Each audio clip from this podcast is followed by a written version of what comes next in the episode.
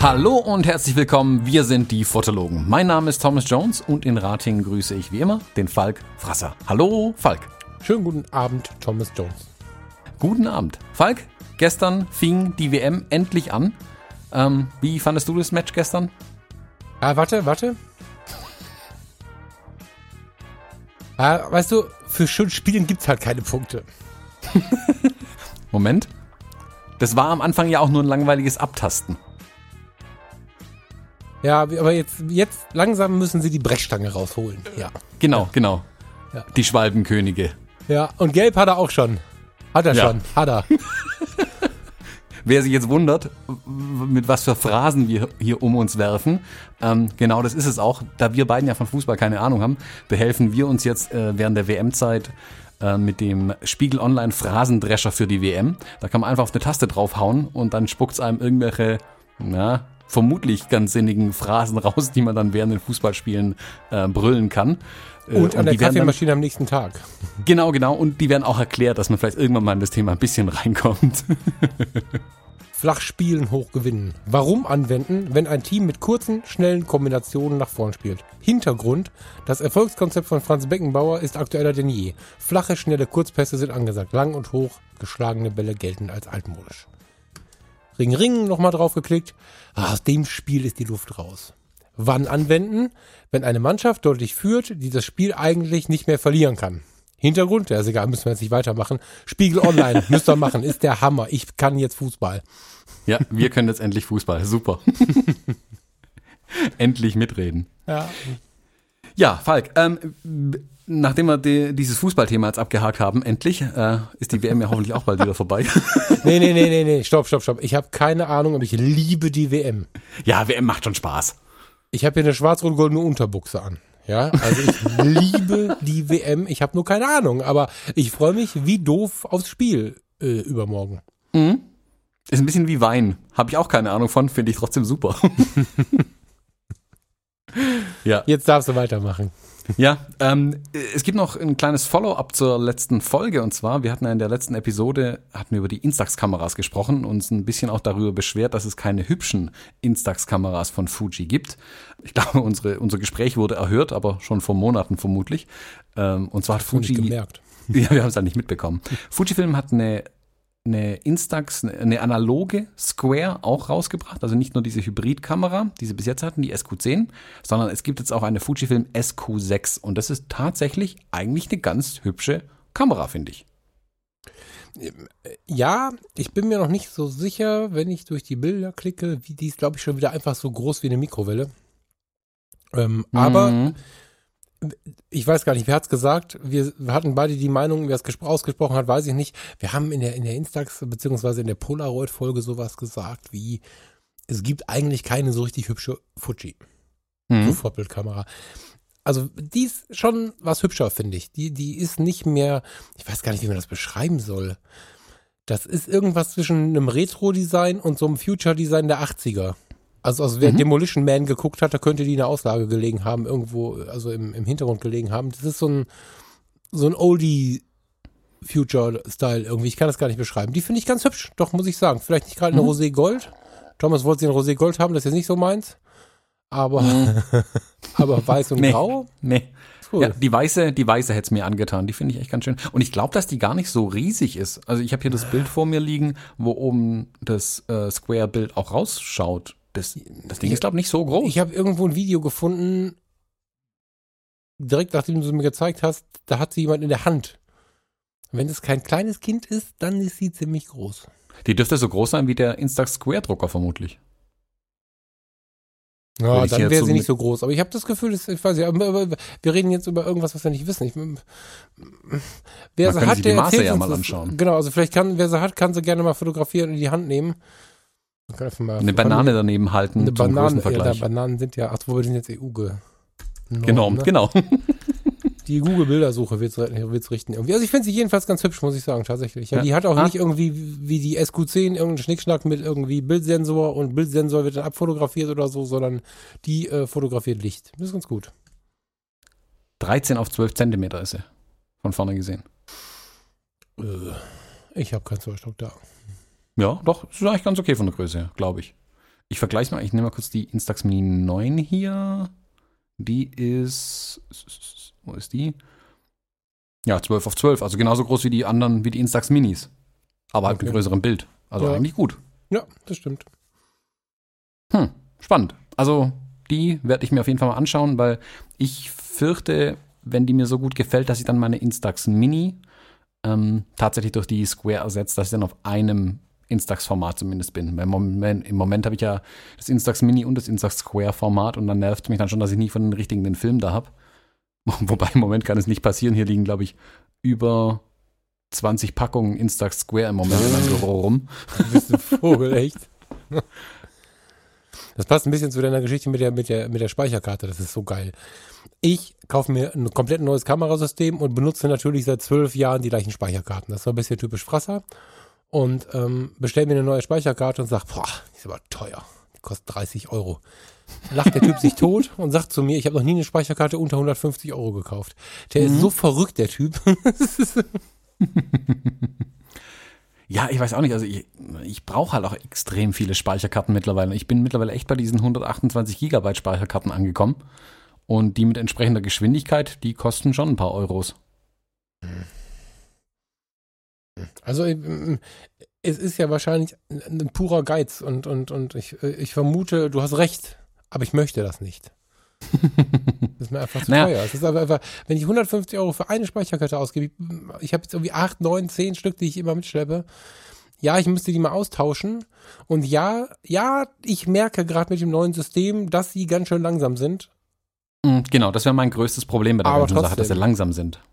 Ja, da muss ich Pausen machen. Ich kann nicht 150 Euro für eine Speicherkarte ausgeben. Das ist nicht möglich. Mhm. Ja gut, ich meine, es sind natürlich auch andere Anforderungen bei mir im Moment. Ich meine, ich Was komme soll das jetzt gerade, jetzt heißen? hä, ich komme ja jeden Tag irgendwie mit, mit 50 Gigabyte Daten heim. Also ja gut. Okay. Also ich muss ja die Speicherkarten, die, also ich importiere den ganzen Krempel ja, leg die dann beiseite, lass die dann liegen, pack die nächste 128 Gigabyte Karte rein und gehe wieder raus und fotografiere Ja. weiter. Ja. Ähm, wenn ich die jetzt jeden Tag irgendwie löschen müsste, da würde ich ja komplett wahnsinnig werden. Deswegen muss ich mehrere Karten einfach haben in der entsprechenden Größe und auch in der entsprechenden Geschwindigkeit. Also da, wo ich jetzt kürzlich diese WM-Veranstaltung fotografiert habe, da war ja mal wirklich die, seit langem das erste Mal die Serienbildfunktion an meiner XT2 ähm, auf Boost Mode und ganz schnell und 14 Bilder pro Sekunde. Da merkt man dann schon, was die Karte kann und was sie nicht kann. Ja, das stimmt. Das stimmt. Ja, ja, da haben wir ja gerade vorher auch schon ein bisschen drüber gesprochen. Das stimmt schon. Also wenn ich ähm, in dem, in der Taktung unterwegs wäre, in der du gerade unterwegs bist, dann bräuchte ich nicht nur größere Karten, dann bräuchte ich auch deutlich mehr Medikamente. Also das ist. Ähm, ja, es ist so. Ich, Ja, ich, ja. ich kann und möchte das nicht. Das ist, du bist völlig das totale Oberarbeitstier. Das geht so nicht. Ja. Die sollten mal so eine, so eine, diese Speicherkartentäschchen, wo man sich die Speicherkarten reinklemmen kann, da sollten sie auf der linken Seite SD-Karten, auf der rechten Seite Ibuprofen reinmachen. Also ich Ähm, dachte mehr das- so an Tavor oder so. Ja, irgendwas, was halt knallt. Wäre Ja. nicht ganz verkehrt. Ich habe da kürzlich so ein Täschchen sogar gesehen. Ähm, ich packe das mal in die Shownotes rein. Jetzt muss ich es aber fast sogar raussuchen. Das fand ich ganz spannend. Da waren nämlich Akkus und Speicherkarten in einer Tasche drin. Das habe Das ich schon sehr lange so. Also ich habe ich Ja? hab so ein, ja, also das ist glaube ich nicht so gedacht, aber ich habe so eine Speicherkartentasche, die hat so einen Reißverschluss drumherum. So, so wie im Mhm. Prinzip in Mini wie früher so eine CD-Tasche aussah, die man mit ins Auto genommen hat. Und an Mhm. der Außenseite sind halt die ganzen Speicherkarten eingesteckt. Ähm, 1, 2, 3, 4, hm, 8, 12 passen, glaube ich, rein, weiß gerade nicht genau. Und dazwischen passen ganz perfekt vier Fuji-Akkus. Mit den Canon-Akkus war daran noch nicht zu denken, aber vier Fuji-Akkus. Mhm. Und ähm, das heißt, ich habe die so im Zugriff und dann habe ich noch zwei, drei irgendwo in der Tasche rumflirten und dann ist gut. Ja. Das ist gut. Also das, ich, das ist so zusammenzulegen ist auch gut. Da muss man da nicht so elendig rumsuchen, wenn es mal eilig ist irgendwie. Mhm. Nee, also das, was ich hier gesehen habe, ich schicke dir das mal kurz rüber, dass du das mal anschauen kannst. Das ist im Prinzip so ein kleines Kästchen, würde ich es fast nennen. Ja, ist ein Kästchen. Da passt eine SD-Karte rein, zwei Micro-SD-Karten, was ich jetzt nicht ganz verstehe, aber okay, und ein Akku. Also für, für mich wäre es irgendwie nichts, aber die Idee ist vielleicht gar nicht so verkehrt. Also ich kann mir auch schon vorstellen, dass es Leute brauchen können. Ja, das musst du aber aufbohren. Was willst du, was willst du mit einem Akku oder mit einer Speicherkarte? Ja, klar, also für mich wäre das völliger Schwachsinn. Ich renne ja so immer mit sechs Ersatzakkus durch die Gegend. Also ich brauche einen eigenen, eigenen Rucksack nur für Batterien bald. Wie schlimm ist eigentlich Fuji und Akkuverbrauch? Ähm, das ist eine gute Frage. Ich merke jetzt so langsam, dass meine alten Akkus, die, die, also ich habe ja, ich trage noch die Akkus der XT1 mit mir rum und von meiner X Pro 1, die sind ja zwei Jahre alt jetzt.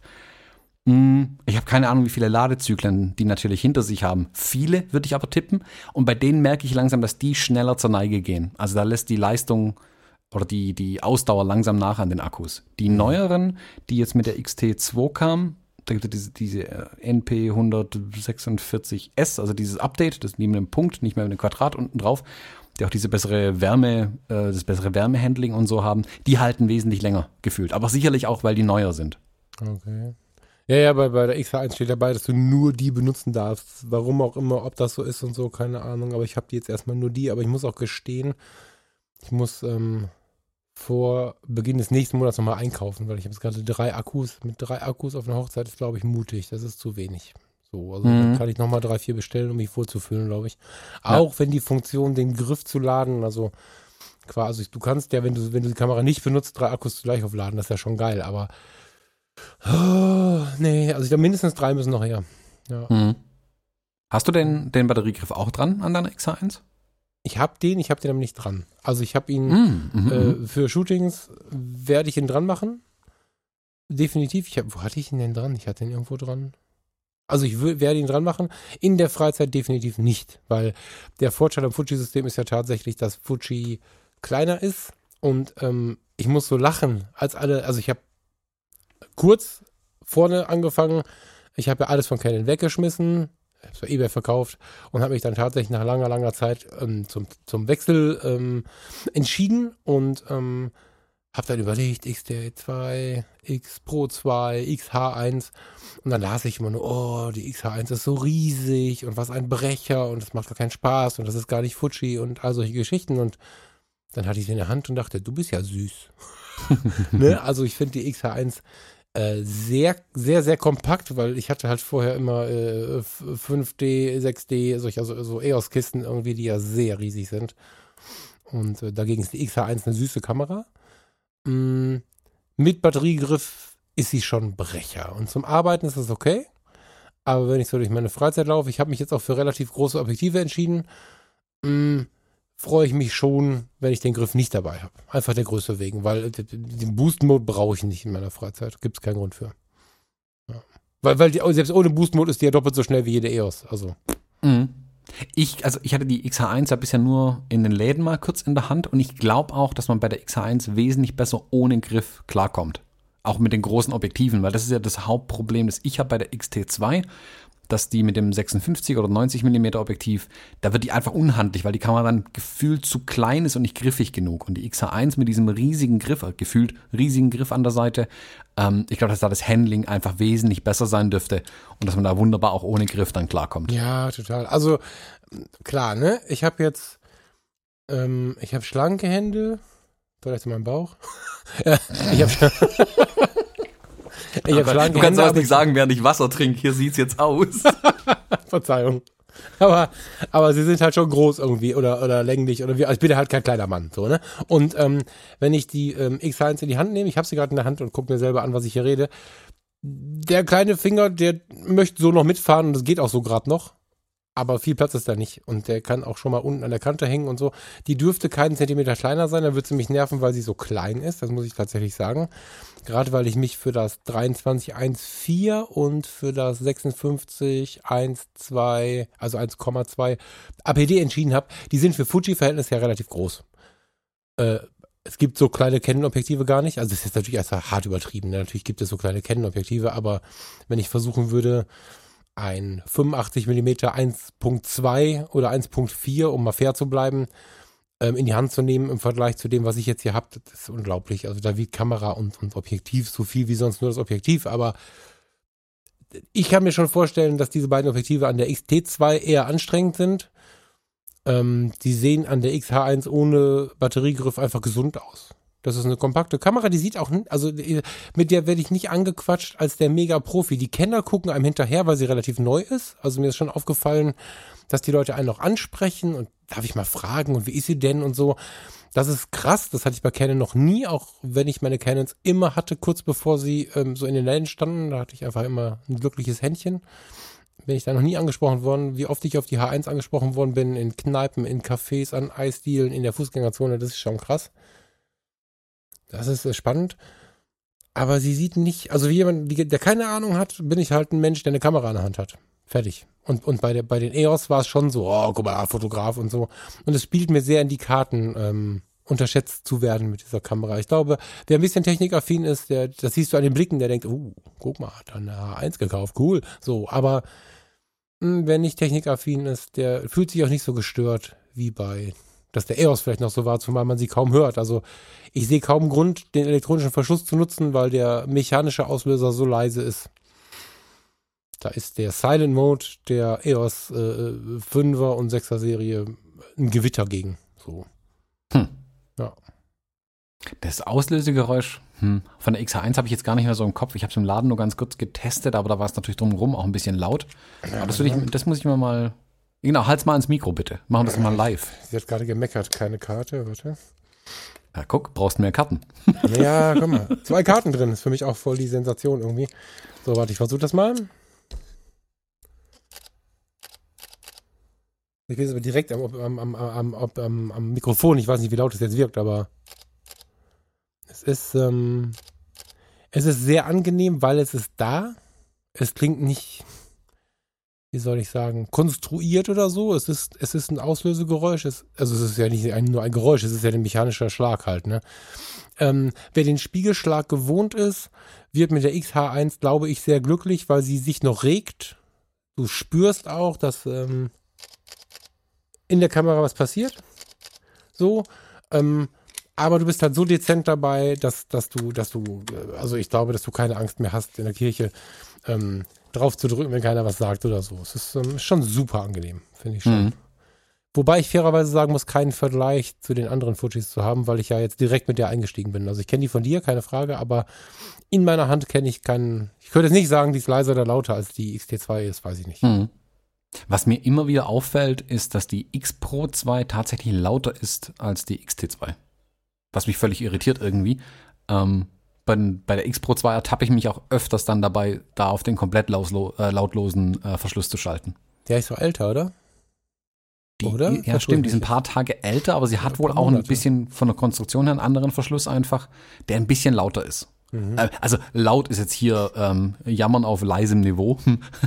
ähm, der ist ja auch fast nicht hörbar. Also damit kann man ohne Probleme in der Kirche fotografieren oder im Standesamt. Das stört keinen Menschen. Ich, der die Kamera ja aber am Kopf trägt, ich höre es natürlich wesentlich lauter und für mich ist es im Vergleich zur XT2 störender. Ähm, bei der Hochzeit, die wir jetzt kürzlich zu zweit fotografiert haben, habe ich, da war ich ja ganz nah an Pfarrer und Brautpaar dran, vorne, also mehr oder weniger neben dem Altar gestanden, während du ja nur die in den ersten drei, vier Bankreihen dich bewegt hattest. Und mhm. ich fand von neben, deiner. Ja, neben den ersten Punk rein nicht bewegt hast. Und ich habe den, diesen Silent Mode deiner 6D immer gehört. Ich habe jedes ja, deiner jedes Mal auslösen bei dir gehört. Und das fand ich dann schon krass irritierend, wie viel lauter das ist. Also da, ich hatte es nicht mehr so laut in Erinnerung tatsächlich. Das war ja das, was es wirklich dann besiegelt hat. Also es gab viele Gründe. Äh, wir können das gerne gleich versuchen, noch ein bisschen auszustaffeln, warum und weswegen. Im Moment ist ja am Fotologen Campus in der Facebook-Gruppe auch wieder die große ich will nicht sagen Diskussion, sondern man, man, unterhält sich wieder, ob Sony Alpha 3 oder XH1 oder doch äh, bei Canon oder Nikon bleiben. Das sind ja gerade große Themen. Ähm, nicht nur bei uns, sondern auch in Partnerpodcasts sind das gerade Themen. Und der Tag, als wir zusammen fotografiert haben, war mit einer der Punkte, die es besiegelt haben, wo mir klar geworden ist, ich muss da weg, ja. Ähm, nicht nur, dass ich für mich das gehört habe, ich bin mitunter angeschaut worden. Ich habe mich ein bisschen, ich habe mich, ich habe mich gewundert und überlegt, wie kommt das jetzt? Du machst so viele Jahre Hochzeiten und bekommst jetzt plötzlich solche Blicke. Und ich hatte ja spannenderweise dann ähm, darauf, da haben wir letzte Woche schon mal drüber gesprochen, noch diese, ähm, diese Geburtstagsfotografie, sag ich mal, also eine Familienreportage. Und da war es so, dass ich sehr, sehr lange mit einer Pastorin darüber sprechen konnte. Eine alte Freundin von mir ist Pastorin inzwischen. Und ähm, die war auf dieser Feier auch zugegen und wir haben uns unterhalten und Sie ist sehr affin, was Fotografie angeht und erzählt mir auch regelmäßig die Ausreißer unserer lieben Kollegen. Also ich habe manchmal, wenn ich mich mit ihr treffe, habe ich dann nach Beulen im Kopf. Ähm, aber auch sie erzählte, dass sie und ihre Kollegen, wie auch Standesbeamte, mit denen die auch so ein bisschen in so einem leichten Kontakt stehen, mh, zum Thema haben, dass diese Fotografen mit diesen altmodischen Kameras unmöglich seien. Das ist jetzt eine sehr krasse Formulierung und sie meint es nicht aggressiv, sondern eher wertschätzend, aber mehr so ein bisschen mitleidig wertschätzend. Also sie sagt halt, es ist schon gut, auch mal Fortschritte mitzumachen und diese alten Kameras, noch schlimmer die mit Blitzgeräten obendrauf, sagt sie, das ist halt die Krönung, die werden wohl weniger, aber es gibt wohl immer noch Menschen, die mit einem Blitz in der Kirche rumlaufen. So, die fallen extrem auf. Es gibt Kollegen von ihr, die sprechen diese Leute an. Ähm, und sie sagt, der Spiegelschlag wird immer unangenehmer, weil alles leiser wird. Weil viele, viele, viele gute Hochzeitsfotografen einfach Systeme haben. Sie wusste sogar, dass es ja meistens äh, Sony oder Fuji ist. Das fand ich ganz spannend, dass die, dass die Pastorin das am Schirm hatte. Ja, ich sage, woher weißt denn das? Sagt sie, das steht ja auf den Kameras drauf. Wenn den ganzen Tag fotografiert wird, weißt du ja, was das ist. Hm, hat sie recht. Stimmt, die sehen die Kameras ja von vorne. ja, ja, und teilweise sehr aus der Nähe. Und sie sagt halt, wenn du jetzt mit einer spiegellosen Kamera fünf Meter entfernt stehst, kannst du sie schon mal nerven. Äh, wenn du mit einer Spiegelreflex fünf Meter entfernt stehst, kannst du sie schon mal nerven. Wenn du mit einer Sony oder Fuji neben ihr stehst, ist kein Problem. So, und ähm, sie erwartet nicht elektronischen Verschluss. Sie hat nochmal nachgefragt. Ne? Sie sagt, selbst das Auslösegeräusch, was sie halt mechanisch machen, ist ja so viel leiser und auch angenehmer als der relativ aggressive Schlag, dass das immer mehr Thema wird. Und ich bin ganz froh, ähm, diese Hochzeit mit dir gehabt zu haben, danach das Gespräch nochmal mit ihr und so auf dieser Familienreportage. Da hatte ich ja die, die Kenne noch am Start. Ähm, sehr, sehr geil. Da hatte ich die Fuji X100F noch neben der Canon im Einsatz, was dazu geführt hat, dass ich zwischen einem relativ harten Spiegelschlag, der sich Silent Mode geschimpft hat, das ist auch komisch, ne? Aber dass ich mit diesem Spiegelschlag auf der einen Seite, dann habe ich die Kamera gewechselt und die X100F hat ja auch mechanisch eigentlich kein Geräusch. Das ist ja so. Ähm, das treibt mich jetzt auch immer weiter von der X100F weg. Also, ich habe die Tage schon mal mit einem unserer lieben Kollegen darüber gesprochen, ob wir da mal was tauschen sollen ähm, wenn das nicht zustande kommt, wenn einer eine X100F sucht, also ich werde die früher oder später abgeben, weil ich einfach sagen muss, dass mit dem Erlebnis jetzt XH1 habe ich wenig Interesse, die X100F weiter zu benutzen, weil sie sich jetzt nicht mehr anfühlt wie eine Kamera. Jetzt ist es ein, ja, wie so eine Canon PowerShot fühlt die sich jetzt an, weil sie einfach, wenn ich auslöse, sie macht so ein Handyfoto. Es ist so ein, ich sehe, es wird kurz dunkel irgendwie. Das ist ja auch nur ein Effekt, der eigentlich gar nicht da sein muss. Ich höre nichts und ich habe ein Foto. Es ist irgendwie. Die XA1 macht auch was kaputt. so. ja. Ja, spannend. Aber ich merke das bei der X100F auch immer wieder. Ich bin manchmal kurz irritiert, ob die jetzt überhaupt Bilder macht. Mhm. Weil, weil man wirklich absolut nichts hört von der Kamera. Sobald jemand im Raum spricht, ist die Kamera eigentlich nicht mehr hörbar. Also ja, das ist aber auch ein Widerspruch. Für mich und jeder, der einen Meter wegsteht, sowieso nicht mehr. So, das ist ja grundsätzlich erstmal, soll das ja was Gutes sein. Aber es ist ein, ja, ja, klar, aber es ist ein Widerspruch in sich, weil du hast ja bei der X100F oder auch jetzt bei der XH1 in meinem Fall, du hast das in der Hand. Das ist wieder eine Kamera. Während die ganzen Plastikgehäuse aus den letzten Jahren ja immer mehr verschwinden, ist es ja so, dass du bei Fuji, auch bei der XT20, wenn wir mal auf die kleineren Kameras gehen, du hast was in der Hand, wo du, wo du einfach durch, durch die Ergonomie und auch durch die verwendeten Materialien wie so eine, wie so eine Canon i1. Also du hast richtig wieder eine Kamera in der Hand, du hast das Gefühl Metall und, und, und da ist mhm. wieder was schwer irgendwie. Und dann drückst du da oben drauf und dann kommt da halt nix. Also gar nix. Ne? Und diese, dieser Zwischenweg, den die H1 da geht, finde ich, finde ich super geil. Da bin ich echt ein richtiger Fan von. Ja. Mhm. Das, das, Schöne ist, ist ja, glaube ich, dass Fuji jetzt einen, einen Punkt erreicht hat, wo sie ein, ein Line-up an Kameras einfach haben, wo jeder eine Kamera für sie wiederfinden kann. Sei es bei den kleinen, äh, die XA1 oder A3 ist es, glaube ich, gerade die aktuelle, die E3, ähm, die Einsteigerkameras, dann die, die Bodies, die XT2 und die X Pro 2 oder jetzt eben jemand, der wirklich was in der Hand haben möchte mit der XH1 und wer ganz groß äh, draufhauen möchte, mit der GFX sogar im Mittelformatbereich dann arbeiten kann. Ich glaube, Fuji erreicht da jetzt einfach ein, ein, ein Portfolio an Kameras, wo jeder sich wiederfinden kann. Ja, was, was, du, cool. was, du, was du nicht vergessen darfst, ähm, für, also welche du nicht vergessen darfst, ist die XT20. Weil Stimmt. die XT20, ne, ist, ist, sie hatten den gleichen, also den gleichen weiß ich jetzt ehrlich gesagt gerade nicht, müsste ich lesen. Sie hatten Sucher, sie, du musst nicht hinten auf den Bildschirm gucken. Mhm. Du hast äh, den Sensor der großen, Sie arbeiten ja alle mit dem gleichen Sensor, mit dem gleichen Prozessor. Du hast die gleiche JPEG-Engine, du hast ähm, die Filmsimulationen, von denen ja so viel gesprochen wird, die mit ein Grund waren, warum ich gewechselt habe. Ähm, du hast ganz viel, wenn nicht fast alles, was das zu machende Bild angeht, aus den großen Kameras, hast aber ein kleineres Gehäuse und vor allen Dingen einen deutlich geringeren Preis. Du kannst dir nicht in den Regen halten. Das kann ich jetzt aber auch nicht, weil weder das 2314 noch das 56 APD sind äh, Weather Resistant Objektive. So, also die XT20 ist kleiner und du kannst sie nicht in Wasser halten und wenn du Vielleicht ist sie für manche Menschen uncooler, weil sie nicht so teuer ist, aber genau das ist ja das, was ich besonders finde. Fuji ist generell ja ein bisschen günstiger, als wenn du woanders dir ein Profi-Equipment zusammensammelst. Aber die XT20 beginnt deutlich unter 1000 Euro.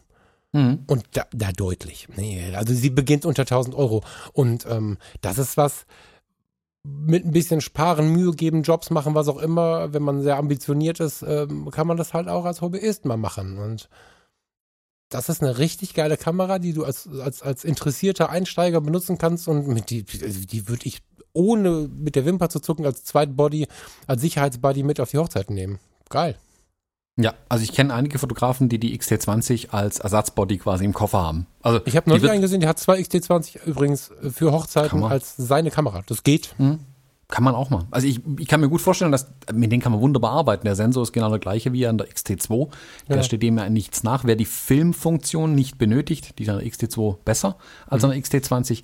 Warum nicht? Also keine Frage. Ich finde sie von der Ergonomie her, mir ist sie ein bisschen zu klein, die XT20. Mhm. Mhm. Und auch von den Buttons und so, man merkt, hier ist auch, ah, das ist aber auch gut, dass mit der Kamera mehr an die ambitionierten Amateure gedacht wird mit der XT20. Ähm, für dieses Button-Layout auch sinniger, behaupte ich mal. Für mich als Profi oder auch einfach Gewohnheit durch die XT2 ist es nichts. Ich finde es irritierend, aber das ist Geschmackssache sicherlich auch ein Stück weit. Aber äh, an sich ist es eine absolut Fuji, fähige Kamera. Genau, gerade bei Fuji ist das aber, glaube ich, wirklich individuelles Erleben. Also, du siehst es daran, die Kommentare, wie riesig die XH1 ist und ich nehme sie Hand und denke, what is, also, Viele Leute gehen ja auch nicht zu Fuji, weil die Kameras ihnen zu klein sind, um mal die andere Perspektive zu bringen. Da kenne ich ganz, ganz viele Stimmen, die genau das sagen. Ja. Mit der XH1 bist du halt genau dazwischen. Und spätestens, wenn du den, den Handgriff dran machst, spätestens dann ist alles gut.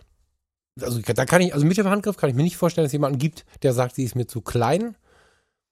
So richtig viel zu groß kann sie aber mit Handgriff eigentlich auch nicht sein, weil jede andere Kamera mit angeschraubtem Handgriff, gerade die Klassiker aus der Spiegelreflex-Szene sind halt gefühlt doppelt so groß irgendwie. Ja, also ich glaube, das ist, ich glaube, das ist eine stark perspektivische Geschichte irgendwie.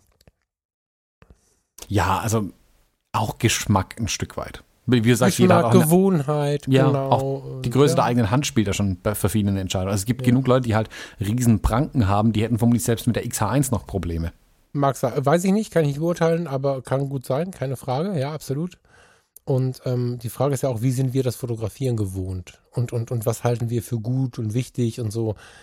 Es gibt genug Menschen, die können von der Spiegelreflex nicht loslassen, weil sie mh, hm, sich nicht vorstellen können, dass sich die Zeit so sehr geändert hat. Du wirst ja heute durchaus auch mit so einer X100F, weil die Kommentare über das Auslösegeräusch gerade mal kurz beiseite geschoben, wirst du ja durchaus ernst genommen, selbst in, in, im Bereich der, der Fotografie von Models oder so. Ich erinnere da an das authentische Porträt, unsere, unseren Buchclub, unseren, unseren ersten Buchclub, wo äh, Moritz Fuchs, warte, Emilia Schüle, genau, die Schauspielerin Emilia Schüle mit der ähm, X100, nicht F, mit irgendeiner vorherigen X100 fotografiert hat. Das ist eine Kompaktkamera. Ne, da geht also ein Fotograf hin und hat nur eine Kompaktkamera in der Hand, geht da zu einem Shooting, was er mit einer ziemlich erfolgreichen Schauspielerin ausgemacht hat. Dass die Zeiten so neu, so anders sind in diesem Bereich oder vielleicht wieder da sind, wo es, mal war, als man in den 60er mit einem analogen Leica gekommen ist. Vielleicht sagen wir es mal so. Ähm, das können viele Leute noch nicht so richtig umsetzen und haben immer das Gefühl, sie haben zu wenig dabei.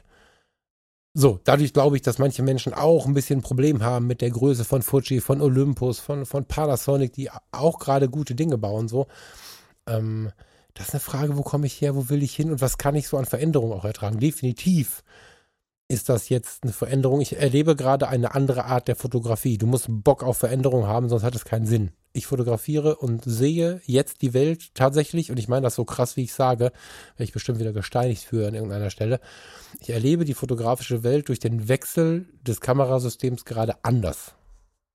Und, und deutlich anders als vorher. Darauf muss man Bock haben, dass sich alles ändert. Aber ich finde Mhm. halt gerade das ganz geil. Der Sponsor unserer heutigen Sendung ist Jimdo. Gebt bei der Bestellung Fotologen ein, dann erhaltet ihr 20% Rabatt auf euer Pro- oder Business-Paket im ersten Jahr. Jimdo ist ein Website-Baukasten und die einfachste Möglichkeit, auch ohne jegliche Vorkenntnisse deine eigene Website, einen Blog oder Online-Shop zu erstellen. Einfach Design auswählen, Bilder hochladen, Text rein und fertig. Es stehen euch zahlreiche professionelle Designs zur Auswahl. Die Jimdo-Designs sind dabei auch responsive. Das heißt, sie passen sich automatisch jeder Bildschirmgröße an, sei es Desktop, Laptop, Tablet oder Smartphone. Jimdo enthält viele wichtige und viele coole Features. So sind die Jimdo-Seiten zum Beispiel mit HTTPS verschlüsselt und mit den SEO-Funktionen ist es ganz einfach, die Findbarkeit deiner Website bei den Suchmaschinen zu verbessern. Auch die Einbettung von sozialen Netzwerken ist ein Kinderspiel. Und wenn man doch mal Fragen hat, bietet Jimdo einen schnellen und vor allem persönlichen Support. Für uns Fotografen aber natürlich besonders wichtig, bei Jimdo kann man ausdrucksstarke Bildergalerien erstellen und sogar passwortgeschützte Bereiche, zum Beispiel für die Kunden anlegen. Zudem bietet Jimdo auch Pakete mit unbegrenztem Speichervolumen an. Der Start ist ganz einfach, geht auf www.jimdo.de slash Fotologen und gebt beim Bestellprozess den Rabattcode Fotologen an. Dann erhaltet ihr 20% Rabatt auf das Pro- oder Business-Paket im ersten Jahr und unterstützt uns und diese Show. Ich hatte kürzlich eine interessante Diskussion, was heißt Diskussion, ein Gespräch mit einem Fotografen, der extrem gelangweilt war von seinen Canon-Kameras. Der ist Canon nach wie vor mit seinem kompletten Equipment und er war halt frustriert, dass es da überhaupt keine Neuerungen gibt. Er meint, Sigma bringt hin und wieder schöne Objektive raus, aber bei den Kameras, der Kameramarkt, so, er hat es ein bisschen generalisiert, der Kameramarkt ist sehr langweilig im Moment. Und ich muss sagen, es gab noch nie so eine spannende Zeit am Kameramarkt wie im Moment. Ähm, Man muss halt nur eben ganz klar die Scheuklappen abnehmen ähm, und schauen, was gibt es alles am Markt. Und sich da auch, auch offen sein für die Neuerungen, die es gibt. Du hast gerade Olympus erwähnt. Ich finde diese Pen F von Olympus eine so schöne Kamera. Ich, also ich habe leider genug Kameras, eigentlich schon zu viele, aber die wäre zum Beispiel was, die ich einfach nur gerne haben möchte, weil ich gerne mit der mal arbeiten möchte, Ja. ausgiebiger. Das ist einfach eine schöne Kamera für mich irgendwie. Ja. Ähm, ich, also im Moment kann niemand sagen, dass er nicht die passende Kamera für sich findet. Auch diese Sony-Kameras finde ich unglaublich spannend nach wie vor. Ja. Sind nicht meine Kameras, das glaube ich nach wie vor. Also, was ich bisher getestet habe, das ist aber wie gesagt Geschmackssache. Aber ich begrüße es total, wie Sony ähm, technologisch den Markt voranpeitscht im Moment. Also Genau. die treiben ja Canon und Nikon eigentlich gerade vor sich her die ja nicht hinterherkommen, irgendwie große Neuerungen zu bringen. Also gefühlt, wenn irgendwo in einem Fotomagazin über Neuerungen berichtet wird, technischer Natur, ähm, ist eigentlich direkt Sony in einem Artikel erwähnt, weil die es ja wahrscheinlich gerade in ihrer neuen Kamera verbaut haben. Und das finde ich super. Ich finde das total spannend im Moment und ich begrüße es total, dass da so viel passiert, weil jetzt wirklich Bewegung reinkommt in den Markt. Genau.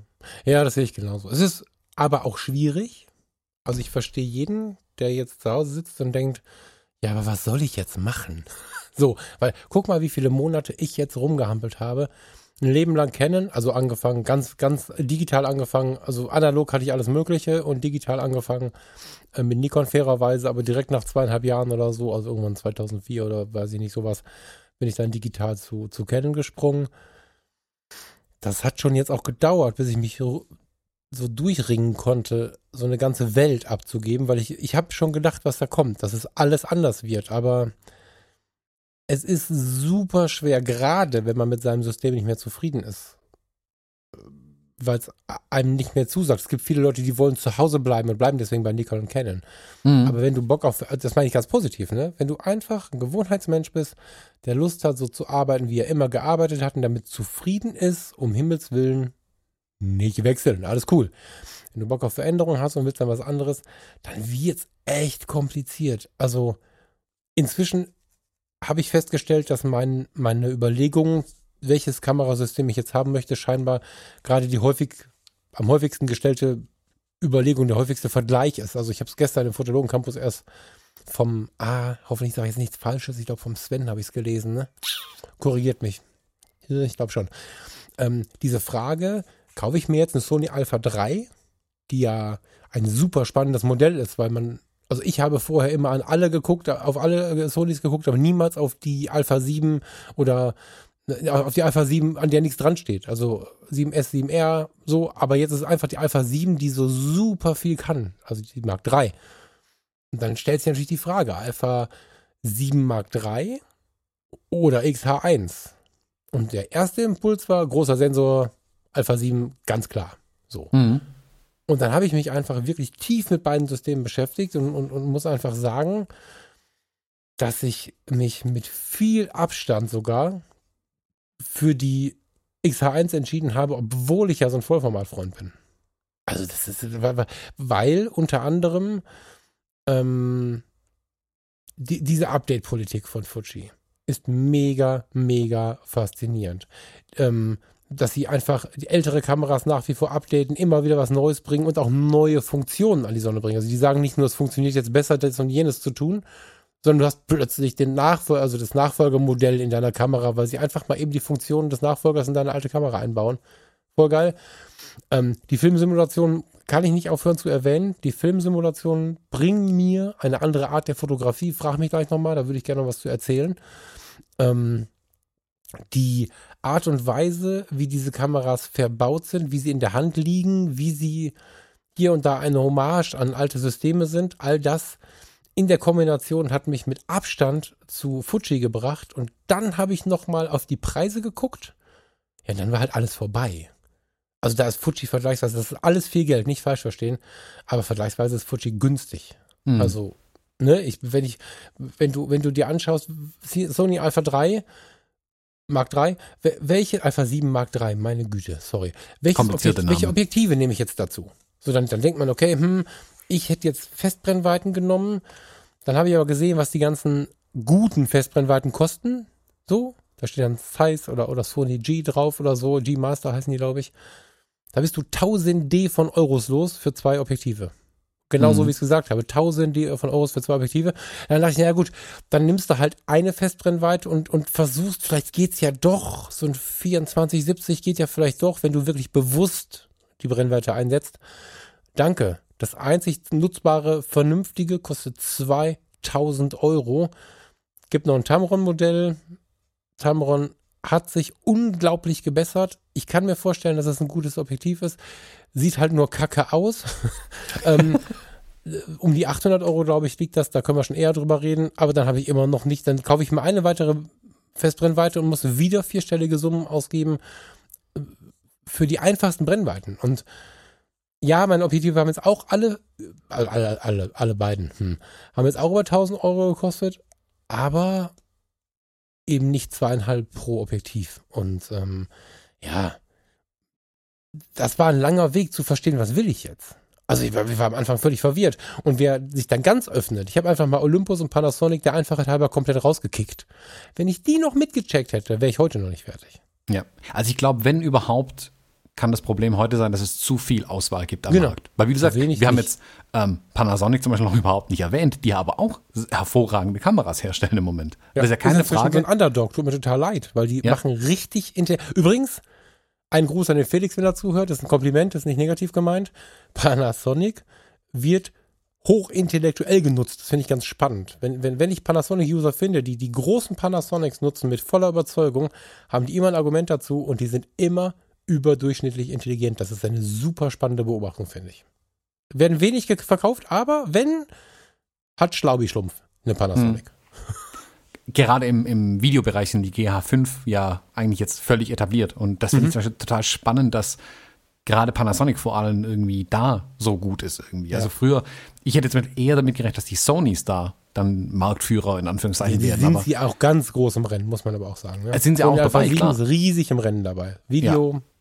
Aber ja. die Panasonic sind da wirklich gesetzt. Also jeden, den ich irgendwie sehe, der im ja, schon Profibereich ähm, oder Semi-Profibereich rumarbeitet, im Videobereich, kommt an diesen Panasonics ja eigentlich nicht vorbei irgendwie. Ja. Klar, dann darüber hinaus gibt es spezialisiertere Kameras auch sicherlich.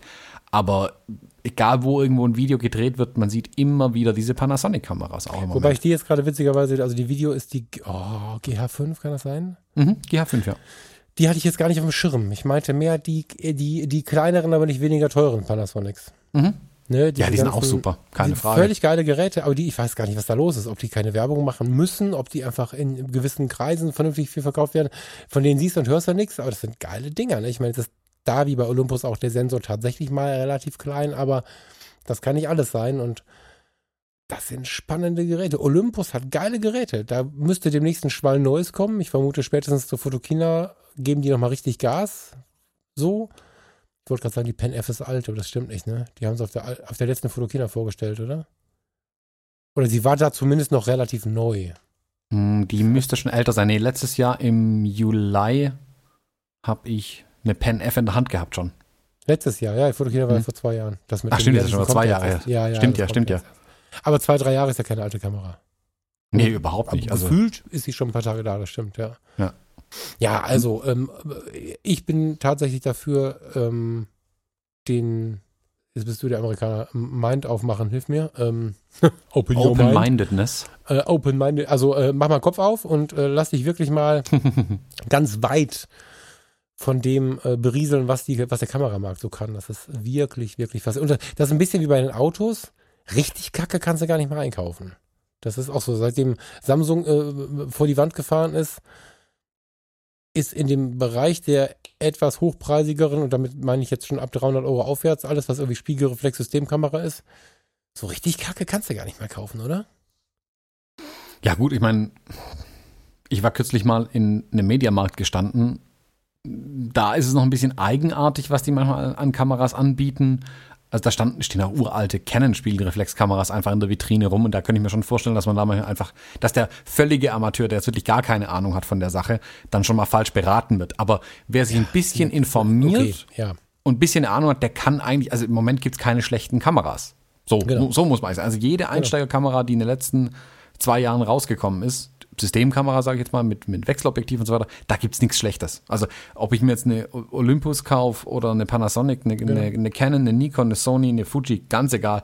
Jede Kamera ist super. Also Ja. wenn überhaupt ist die Entscheidung dann, wie, wie so oft halt, das Glas, das man dann vorne drauf schraubt. Mhm. Ähm, aber selbst da, das, Ich wollte gerade sagen, selbst das wird viel besser, ne? Ja. Also, das ist, wenn, wenn er da jetzt, da passt der Auto vielleicht noch ein bisschen besser, witzigerweise, wenn der, wenn der jetzt, ich bin ja großer, großer Autofan, ich rede nicht von Tuning, sondern ich interessiere mich einfach für den Markt. Ich behaupte, auch ein Dacia Duster kannst du super kaufen. So, ne? Das Statussymbol für alle, die kein Statussymbol brauchen, sagen sie ja, glaube ich, in der Werbung. Ne? Ich habe mir neulich den neuen Duster mal angeguckt. Geiles Auto, ist ein Renault. So. Und ähm, kannst du gut kaufen. Das Einzige, wo ich Vorsicht walten lassen würde, wären die Lada Limousinen. Lada ist dieser russische Hersteller, der nicht nur Jeeps baut, sondern auch so komische. Hm.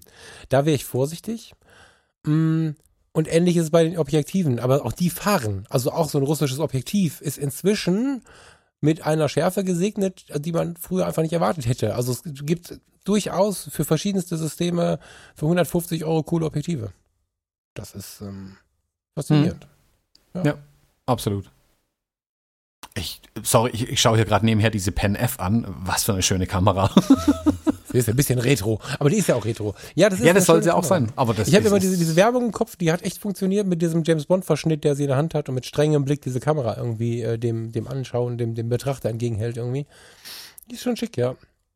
Ich finde halt das Low, die Lowlight Performance von der so schlecht, dass ich das ist so mein Problem, wobei da das Wort schlecht auch ein, ein Jammern auf extrem hohem Niveau ist, das muss ich sagen. Also ja. Aber viel mehr fasziniert mich noch an diesem ganzen Fuji-Ding jetzt, dass das Fotografieren tatsächlich ein anderes ist. Also, also wirklich ein anderes. Ich hab, wenn man so bedenkt, ähm, nicht Markenbashing. Eine Spiegelreflexkamera der klassischen Art und Weise, völlig egal, welche Marke das ist. Du schaust da durch, du musst äh, Licht sehen, interpretieren, verstehen und so. Das ist auch sehr wertvoll, dass man das muss. Du machst ein Foto und in der Folge siehst du, wenn du die Nachschau anhast, ob es funktioniert hat oder nicht oder ob du dich verschätzt hast. So, das ist ja, ob- oder ob, ob, ob deine Belichtungsmessung, wenn du in der Halbautomatik oder so gearbeitet hast, äh, vernünftig gearbeitet hat, ob du vielleicht äh, fälschlicherweise die Spotmessung, was auch immer, es gibt ja da ganz viele Möglichkeiten, das Bild zu verbocken. Und Mhm. ähm, ich fotografiere jetzt wieder ganz anders, weil ich im Sucher sehe, oh je, ist aber ein bisschen hell und das Ganze korrigiere und dann mache ich das Foto. Das heißt, die Trefferquote, gute Fotos, also gut heißt es erstmal nur gut belichtet, zu machen, ist viel höher. Das ist ganz spannend. Also du kannst auf den Bildern immer was erkennen. Die völlig ausgerissenen Bilder, weil man aus Versehen mit ISO 3200 aus der Kirche gerannt ist, ohne sie anzupassen, die gibt's nicht mehr. Ich benutze gnadenlos die ISO-Automatik, weil auch bei der ISO äh, 6400 das Bild noch gut anschaubar ist. So. Und ähm, äh, das macht schon mal eine größere Sicherheit, finde ich. Und was unglaublich spannend ist, durch die, ähm, die Mischung all dem, also durch, durch das, das, das, das Bild konstruieren im Sucher, in Verbindung mit den Filmsimulationen dass ich also sehe, was erschaffe ich da gerade. Ich habe ein schwarz-weißes Bild im Sucher, mhm. wo die Schattenschläge der Brückenpfeiler, die ich gerade sehe, genau den Kontrast bauen, den ich aufnehme. Also ich sehe ja das Foto im Sucher und drücke dann drauf, so nach dem Motto, ich möchte dieses Bild bitte mitnehmen. Ich bestelle mir das, was ich sehe. das ähm, macht ein viel bewussteres Fotografieren wieder. Oder wenn ich, wenn ich durch meine Stadt gehe oder durch eine Stadt gehe und im Classic Chrome mich dieser Stimmung, die Classic Chrome ja so ein bisschen verbreitet, anpasse, dann hole ich ja die Fotografie in mein Alltagserleben rein und mache ein Foto für Classic Chrome und nicht irgendein Foto, was ich mal verwenden kann. Also wenn du mit einer Spiegelreflexkamera im RAW-Modus fotografierst, dann ist es ganz oft so, leider, zumindest habe ich es sehr oft von Kollegen gehört und kann selber für mich auch nur bestätigen, du gehst raus, du siehst einen Brunnen in München, wie heißt er noch, dieser wunderschöne Brunnen mit den vielen Wasserspielern dran und so, gehst dahin, fotografierst eine Situation entweder, entweder ganz in, in, in der totalen oder du nimmst dir, sezierst dir irgendwas Kleines raus und zu Hause überlegst du dir, ist das jetzt ein Schwarz-Weiß, ist das bunt, haue ich da einen Effekt drüber, ist das was für ein VSCO-Filter oder doch ganz realistisch? Das macht die Fotografie etwas beliebig. Jetzt weiß ich, Ah, das sieht aber bestimmt besser aus, wenn ich ihn schwarz-weiß mache. Ich würde gar nicht, es gibt sogar eine Bracketing-Funktion, da wird es ganz krass. Du mhm. kannst drei verschiedene Filmsimulationen nacheinander anwenden. Aber äh, wenn ich jetzt im Classic Chrome bin und ich finde diese Struktur mit den Brücken, dann drehe ich am Rad über die Q-Taste irgendwie dreimal drauf gedrückt oder so, vermute ich. Dann habe ich, dann habe ich meinen Acros-Film an. Und dann mache ich direkt ein schwarz-weißes Foto. Das mhm. ist eine viel bewusstere Art und Weise zu fotografieren und es ist nicht so, wie ich vorher dachte, dass du dadurch nicht mehr gut wirst, das Licht einzuschätzen, weil ich dachte, wenn dir immer alles vorgegeben wird, musst du nicht mehr denken. Du musst ja trotzdem reagieren, wenn du dich vorher verschätzt hast. Du musst dich ja trotzdem einstellen, wenn du merkst, okay, okay, okay, Offenblende ist hier gerade nicht so, dann musst du ja trotzdem reagieren. Und du siehst dich, wenn du hast der Augen im Kopf und bist ja an dem Ort du lebst ja nicht durch deine Kamera, sondern du guckst ja auch. Und dadurch bekommst du ein viel schnelleres Feedback, wie du das Licht siehst. Du weißt viel schneller einzuschätzen, wie es gerade ist. Also ich glaube, dass der Lerneffekt und das Verstehen von Fotografie, Licht und Schatten und so durch diese, diese Form noch mal besser wird. Mhm. Ist, ähm, Spannend. Da hört man ja von manchen Fotografen exakt das Gegenteil, dass sie sagen, mhm. man lernt es weniger durch diese elektronischen Hat man Suche von mir auch gehört Vorsicht. vorher, ja. Genau. genau. ähm, ist interessant, während Wechsel du da jetzt aber vollzogen hast, also wie sehr du den, gerade diesen elektronischen Sucher als lieb gewonnen hast. Finde ich total spannend. Ähm, ich, wenn du ja. das, das jetzt gerade gesagt hast, du dann, wenn du draußen bist, dann zwischen Classic Chrome und dem, den Acros-Simulationen wechselst, fotografierst du dann im privaten Umfeld, jetzt ganz bewusst die Frage, fotografierst du da überhaupt noch RAW? Nee. Nee, gar nicht mehr. Also gar nicht mehr. Ähm, diese Last, ja, also ich kann da immer nur dieses fürchterliche Kreuzfahrtbuch, also ich liebe jeden Moment an diesem Buch, aber was das für eine Arbeit war, diese ganzen Bilder, wenn ich die als JPEGs habe, ist doch alles geil. Die JPEGs sehen gut aus und ah, wie soll ich das beschreiben? Du, du hast, also ich habe jetzt einen ganz anderen Anspruch in kürzester Zeit entwickelt. Früher war es so, ich wollte mit dem RAW alle Möglichkeiten behalten und wollte dann in erster Entwicklungsinstanz das möglichst sauberste Foto aus dem Lightroom rausentwickeln, um dann zu überlegen, mit, mit einer virtuellen Kopie am besten noch, wie man daraus noch ein Effektfoto machen kann. Das war aber immer nur ein Beiboot, weil es ja eine Spielerei war so. Und dadurch habe ich nicht so richtig ernst genommen davon. Außer das, was am wenigsten Ausstrahlung hat, nämlich das ganz Glatte. Und jetzt ähm, habe ich mich mehrfach dabei erwischt, wie ich mit ISO 6400 im völlig verdunkelten Hafen Erinnerungsschnappschüsse witziger Situationen mache und habe auch noch ähm, mein Black and White äh, Strong Portrait oder so habe ich das genannt. Da ist noch die stark, das starke Korn oben drüber gelegt. Also mhm. das sind zwei Kornstufen, die du in der Fuji einstellen kannst. Also drei. Kein Korn, bisschen Korn, viel Korn. Und ähm, da, da habe ich tatsächlich schwarz-weiß. ISO 6400 hat ja nun mal lange irgendwie auch ein Korn. Also völlig rauschfrei geht sowas ja nicht.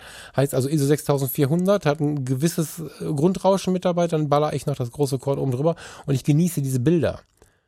Ähm, ich, ich fotografiere in, in den Filmsimulationen und weiß genau, ich habe nur dieses Foto und wenn ich ein RAW habe, denke ich, oh, das muss ich nochmal anders entwickeln. Als ich analog fotografiert hatte, hatte ich mein Bild in der Hand. Da habe ich nie überlegt, Und da müsste ein bisschen mehr Korn rein, sondern das war das Foto von dieser Situation. Und genau so erlebe ich das jetzt bei der Fuji in meiner Freizeit. Ich habe dieses Foto mit Classic Chrome gemacht und der Effekt, den ich sehe, ist von Classic Chrome. Ich habe ein Foto von einer Wattwanderung, wo du ähm, äh, das, das weite Watt, die Sonne knallt wie irre, schwarz-weiß, Akros, gegen das Licht Mensch fotografiert. Ist eine Silhouette. Punkt. Aber ich hätte im RAW versucht, ah, ein bisschen, also es ist nicht nur eine Silhouette, du siehst schon noch ein bisschen Strukturen und so, aber im RAW weiß ich ganz genau, ich hätte versucht, diese Person herauszuarbeiten.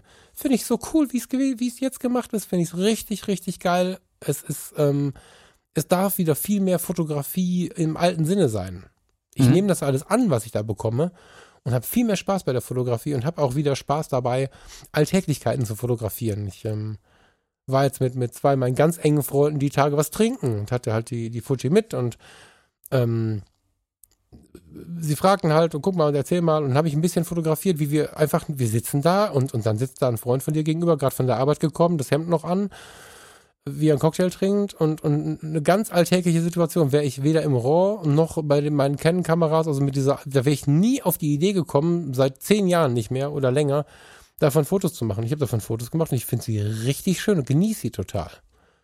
Das ist äh, tatsächlich ein neues Erleben. Ich fotografiere immer, diese Flickr-Fotografie, da ist ja viel so eine autobiografische, Autobiografie, äh, autobiografische Fotografie on Vogue bei Flickr, nach wie vor, wo Menschen einfach ihren Alltag fotografieren und wo gerade die, die viel mit VSCO-Filtern rummachen oder mit alten Analogkameras rummachen, auch äh, das Bierchen am Abend, eine Zigarette, ähm, die, die, das Mädel, was auf den Treppen sitzt und, und die Hände, äh, den Kopf in den Händen vergraben hat und so, so Fotos, die so alltäglich sein könnten. Auf die habe ich mit der Fuji wieder richtig Bock. Das ist der Hammer. Eine, eine wieder neue Art, wieder andere Art der Fotografie. Ist spannend, dass bei dir gerade die XH1 das ausgelöst hat. Bei mir war das die X100S und dann später in der Verlängerung dann irgendwann die X100F auch wiederum, weil das die Kamera war, die ich dann einfach auch wieder mitgenommen habe, weil die eben klein genug war, um sie mitzunehmen.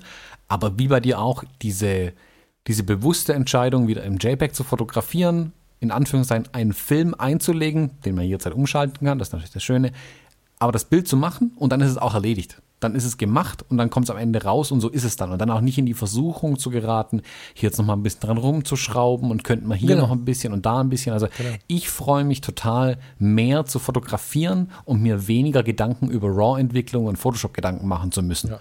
Und das, das schon beim Fotografieren idealerweise. Ähm, ich habe ja leider jetzt gerade die letzten Tage sehr, sehr viel im, im, im Angestelltenjob gearbeitet, sodass ich wirklich nur so Abendsituationen habe und ein bisschen hier spazieren, ein bisschen da was, aber wir legen mal ein bisschen was rein von den Bildern. Ja, das würde mich Da interessieren. sind keine großen Fotografien dabei. Das ist jetzt tatsächlich die Alltäglichkeit der Fotografie, die man so, weiß ich gar nicht, von früher kenne, habe ich auf der Zunge, das stimmt gar nicht. Aber das ist so, so Alltagsfotografie, die mich aber viel mehr rockt und ich bin so gespannt in einem Jahr, wie das aussieht, weil es tatsächlich danach riecht, ähm, dass ich das ganz anders benutze. Und was du gerade sagst, die Größe der Kamera, die wirkt auf mich halt viel, viel kleiner als jedes Canon-System. Und ich habe sie, seitdem ich sie habe, jeden Tag dabei, ne? Immer. Im Angestelltenjob, zur Post, ähm, auf dem Weg zur Arbeit, auf dem Rückweg zur Arbeit. Ich habe sie nicht immer draußen. Also das nicht, aber ich habe sie immer dabei. Weil sie einfach, also mein, ich hatte einen, einen großen, großen Rucksack für meine äh, Hochzeitsausrüstung. Ich werde mal überlegen, ob ich jetzt noch einen Blitz mitnehmen soll oder nicht. äh, wenn ich das nicht tue oder nur diesen Mini-Aufhell-Pipi-Blitz, der dabei ist, da ist ja so einer zum Draufstecken da, aber ich hätte ihn fast weggeworfen, dann habe ich gesehen, oh, du bist ein elektronisches Gerät. So ein ganz kleines Ding. ähm, wenn ich den großen nicht mitnehme, dann passt ähm, mein Hochzeitsequipment jetzt in eine Tasche, die ich gekauft habe für die 6D und da passte ursprünglich nur die 6D und das 2870 von Tamron rein. Mehr passt, dann war die voll. Und jetzt Mhm. passt da rein äh, mindestens 5, 6 Fuji-Akkus, ein Haufen Speicherkarten, die XH1, das 56 1.2 APD, das 23 1.4, ein paar Tücher zum Putzen ähm, und das Portemonnaie. Also im Mhm. Prinzip ist das, eigentlich das meine Hochzeitsausrüstung. Und da muss man dazu sagen, dein Portemonnaie ist ungefähr so groß wie eine 1DX von Canon. Verarscht du mich gerade? Also, wenn du dein Portemonnaie weglassen würdest, könntest du auch wunderbar die X100F wieder mitnehmen. Das stimmt, möchte ich ja nicht mitnehmen. Ach so. Ich möchte, ich möchte irgendwie, ich, ich brauche noch ein ähm, 35 1.4 und ich brauche irgendwie einen alten Buddy. Irgendein XT1 oder so ein Kram. Irgendwie Mhm. sowas. Und XT2 äh, zerballert mit Macken dran, völlig egal, Patina drauf oder so. Ich äh, bin da mit einem Fotografen, ich weiß gar nicht, wie recht es ihm ist, dass ich das offiziell mache, deswegen sage ich mir den Namen gerade nicht. Ich bin da mit einem Fotografen in der Verhandlung, ob wir das tauschen sollen einfach. Also Mhm. ich gebe meine X100F ab, die hat ja ungefähr nichts erlebt. Die war mit Stille unterwegs und viermal weitere Male, sonst hat die ja nichts erlebt. Groß drei Hochzeiten, vier, vier Hochzeiten. Ähm, dass ich tatsächlich die X100F gegen ein weiteres Objektiv und eine Zweitbody irgendwie tausche. Dann, achso, dann passt das wieder nicht, ne? Wenn ich dann wieder einen zweiten Buddy und, und, und dann, ach Gott. Ah, eine alles. XT2. eine XT2 ohne angesetztes Objektiv ist nicht viel größer als eine X100F. naja, Die, die XT2 ist eigentlich eine super kleine, schmale Kamera. Ich bin jedes Mal völlig irritiert, wenn ich den äh, Batteriegriff davon wegmache. Naja. Wie, wie klein die Ja, Kamera stimmt. tatsächlich Ja, ist. Also stimmt ich bin, ich gehe jetzt im, im Sommer nach Island und bin da gerade so ein bisschen dabei zu überlegen, was ich dann eigentlich als an Equipment mitnehme. Und dann waren so meine ersten Gedanken irgendwie, ja, ich will es ja irgendwie möglichst klein und schmal haben und überhaupt. Dann habe ich die X Pro 2 mal in die Tasche reingeworfen und hin und her überlegt und dachte mir, ah, ja, hm, weiß auch nicht, aber nicht ideal, weil so und so und hast du nicht gesehen. Und ähm, ich hätte gern die, das Schwenkdisplay ja von der XT2 und aber die ist ja viel zu groß. Und da ist mir aufgefallen, ich habe die XT2 bei mir nur mit Batteriegriff im Kopf gespeichert. Ach so. Ja, die ist eigentlich kleiner wie die X Pro 2 genau ja, genommen. sehr viel. Ich finde, die X Pro 2 reizt mich äh, spannenderweise gar nicht mehr, wo es früher die einzige Fuji war, die ich ernst genommen habe, ne? Ja, oh, die find, ich finde die X Pro 2 mit jedem Tag, wo ich die Kamera in der Hand habe, finde ich die schöner und toller irgendwie. Ja, aber das ist die einzige Kamera, glaube ich, die meiner X100F äh, den Rang ablaufen könnte. Also ich habe da mal einen Artikel geschrieben, ja, den gibt, findet man bei uns auf dem Blog auch, ähm, fotologen.de, falls es jemand noch nicht weiß, ähm, wo ich ja beschreibe, warum ich eigentlich drei verschiedene Fuji-Kameras habe und was ich mit den drei unterschiedlichen Kameras habe, äh, was ich mit den drei unterschiedlichen Kameras fotografiere. Ähm, die X Pro hat schon ihren ganz besonderen Platz. Also ich ertappe mich hin und wieder dabei, wie ich Bilder von der X Pro 1 anschaue und mir denke, oh, ich hätte gern so eine X Pro 1, bis mir dann wieder einfällt, ich habe eine X Pro 2 daheim stehen. ähm, weil ich die Kamera einfach, die, die, ich finde die super schön und ich arbeite total gern mit der. Ähm, arbeiten im Sinne von aber freie Arbeiten, Sachen, wo ich wirklich mich selber inspirieren lassen will, wo ich unterwegs sein will, irgendwie so. Und deswegen hatte ich die, glaube ich, auch für den, für den Urlaub jetzt als erstes im Kopf irgendwie. Während meine XT2 wirklich mein Arbeitsgerät ist. Das ist für mich jeden Tag so wie, keine Ahnung, jemand morgens einen Hammer in die Hand nimmt, äh, so nehme ich ja mit morgens meine XT2 in die Hand. Und deswegen ist die auch so ein bisschen so abgespeichert. Aber ich glaube, für den Urlaub jetzt in Island ist die XT2 die richtigste Kamera von denen, die ich habe, die ich jetzt mitnehmen könnte, sicherlich. Wobei Inspiration wichtig ist, ne? Wenn ich an Island denke und, und so, dann. Ja, also ich war da auch bei, erst bei der X Pro 2, aber ich glaube, Sachen wie das Schwenkdisplay und so weiter sind für solche Sachen dann schon noch mal eine Stufe besser. Also ich weiß ganz genau, ich werde x-mal auf dem Boden liegen irgendwie und müsste von hinten in die X Pro 2 reinschauen. Ähm, Ja. Bei der XT2 kann ich halt das Display hochklappen und aus der Hocke immer noch fotografieren. Ja. Und das ist dann schon eine Erleichterung nochmal. Was übrigens, dieser ganze Outdoor-Bereich ist übrigens auch extrem spannend bei Fujifilm, muss ich sagen. Ne? Jetzt, ah, ich habe immer noch, ich habe kein VR-Objektiv dabei. Das ähm, wird auch schwierig werden, weil die, weil ich, äh, das ist wahrscheinlich das Einzige, was ich kränkelnd mitnehme, wenn ich vom großen Sensor auf den kleinen wechsle, möchte ich aufreißbare Blenden haben. Ja. Ne? Also die 1,256, 1,423. Das muss es sein. So. Und das Problemchen ist, meines Wissens, sprich mir dazwischen, wenn es nicht stimmt, das 35er als VR ist nur ein 2.0er. Das 23er als VR ist nur ein 2.0er. Gibt Mhm. das überhaupt? Mhm. Gibt es das überhaupt? Was, 23? F2? 2.0? Ja. Das sind die, das sind die VR und, und, und halt Mhm. das, das, dieses Standard-Zoom. Ähm, das sind alles die VR-Varianten. Schade. Aber ich finde diesen wetterfesten äh, Faktor finde ich super. Also, Mhm. habe ich dir erzählt, wie ich, mein erster Kontakt zu Fuji, habe ich dir den mal erzählt? Nee. Ich habe, oh, jetzt muss ich tatsächlich mal kurz klicken. Ich äh, sei mir nicht böse, ich vergesse deinen Namen immer wieder. Das ist schlimmi, aber Mein? nein, deinen nicht Thomas. Hm, okay. Benjamin. ähm, Eugen. Eugen Kamene, Kamenev. Ich habe nie gefragt, wie er ausgesprochen wird, um Himmels Willen. Also, ich fange mal vorne an. Es begab sich, wann kam die XT1 raus? Weißt du's? Spontan? Uh, 2014 oder 2015? Also ein Jahr danach jedenfalls, als die, die war so ein Jahr draußen, ein halbes, dreiviertel Jahr war die draußen, bin ich dann äh, zu Fotokoch rein. Gab keinen Grund. wenn man da vorbei geht, dann, dann auf einmal geht man links und dann ist man bei Fotokoch drin. Ähm, ich musste halt relativ oft vorbei. Ich darf relativ oft bei Fotokoch in Düsseldorf vorbei. Und habe mich so umgeguckt und ähm, bin dann kurz bei Fuji stehen geblieben und da quatschte mich halt ein Verkäufer an. Und ich dachte, ah, nee, jetzt nicht, falscher Tag zum Anquatschen. Und irgendwie war der aber sehr sympathisch und ich konnte nicht flüchten. Kennst du das? Ich wollte eigentlich sagen, jetzt nicht, aber ging nicht. Der war nett. So. Und ähm, äh, hat sich vorgestellt und er sei halt äh, Ex-Fotografer und ich, was redet ihr, was, was ist das? Und so wusste ich alles nicht. Ich war immer noch voll in diesem, in dieser, also keine Leute haben schon mal Scheuklappen an, ich hatte die auch an. Und dann berichtete er, dass er äh, in Teilen bei Fotokoch arbeitet und in Teilen als Landschaftsfotografie vorwiegend da, wo es kalt ist und wo man Nordlichter sehen kann, unterwegs ist und ähm, ob er mir mal die Fuji X-Serie zeigen dürfte. Und ich dachte, hm. Und ich habe Fuji aus alten Tagen zu der Zeit noch sehr mit diesen alten Spielzeugen verwechselt. Fuji war nicht so cool in der Zeit. Diese Feinpix-Kameras. Ja, so ein Quatsch, ja. genau. Also das ist, das, ist ganz, das ist total schade, aber die haben ja eine ganz schlimme Zeit gehabt und ich dachte, Fuji, was, Outdoor? Ja, dann ähm, hatte er da irgendwie auf seinem iPad ganz viele Fotos und zeigte mir Fotos, die er gemacht hat. Abgesehen davon, dass Nordlichter und so mich ja sowieso, kriegst du mich ja sofort mit. Aber ich in meiner Canon Vollformat Supertyp, Supertyp Arroganz irgendwie dachte ich, ha, mit der Fuji, so habe ihm die Bilder gar nicht geglaubt. Ich habe ihm nicht, dem armen Kerl habe ich nicht geglaubt, dass er die Bilder mit der Fuji gemacht hat. Habe das für irgendwie eine Verkaufsmasche gehalten. Nicht fair, was sage ich heute.